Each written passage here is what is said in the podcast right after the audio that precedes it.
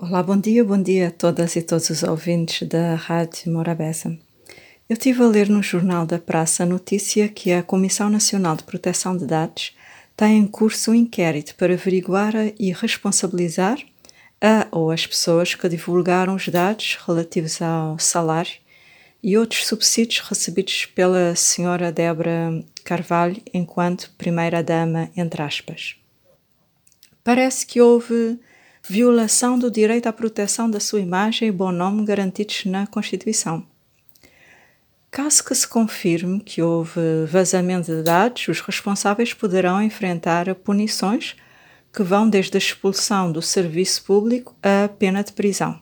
Primeiro, para dizer que essa informação acerca de um titular de um cargo público, que por acaso nem existe, mas vamos fingir que, que existisse, uh, do salário e outras regalias, devia estar acessível a qualquer cidadão, porque é assim que se vive em democracia e o princípio da transparência é chave para a validação do sistema. Se estivesse acessível, não haveria necessidade de vazamento e nós, qualquer um, poderíamos aceder livremente a essas informações.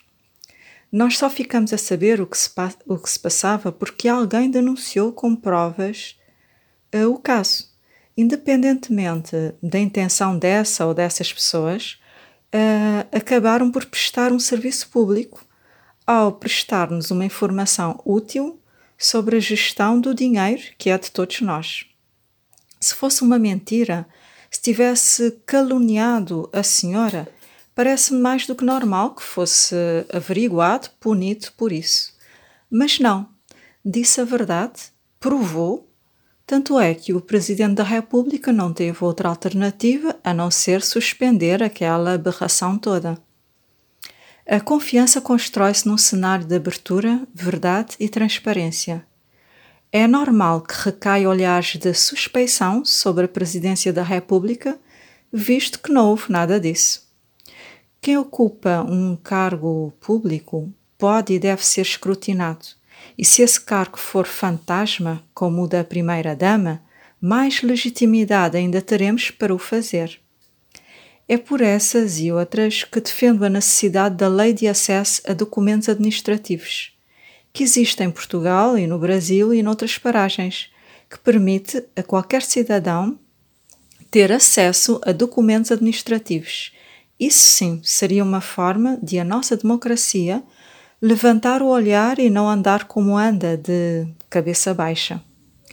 Claro que a lei da proteção eh, de dados é importante, mas é preciso ter em conta que, neste caso, não se trata de uma cidadã comum funcionária de uma empresa privada como eu.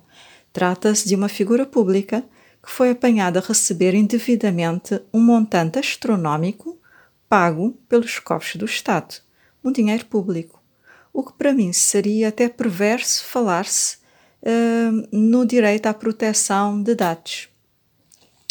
E mesmo que esse caso fosse aplicável, a meu ver, não pode uh, concorrer com o direito ao, com, não pode concorrer com o princípio da transparência, o direito à informação, ao conhecimento e à verdade. Um outro aspecto é a possibilidade de com isso, com esse inquérito para averiguar quem vazou a informação, que parecia ser segredo do Estado quando não devia ser, que com isso acabemos por desviar a atenção do mais importante, que é que consequências recairão sobre a Presidência da República desse ato que considero, no mínimo, desrespeitoso com os cabo-verdianos. Parece que em Cabo Verde é mais grave denunciar a falta de decência e a imoralidade do que praticá-las. Por isso, descabela-se para punir quem denuncia, quem coloca nua verdade, porque isso sim é que é uma ameaça, isso é que é perigoso. O nepotismo, a lesão dos cofres do Estado, o oportunismo e a ausência de sentido de Estado ou, ou de solidariedade com os pobres é café pequeno. Uma boa semana.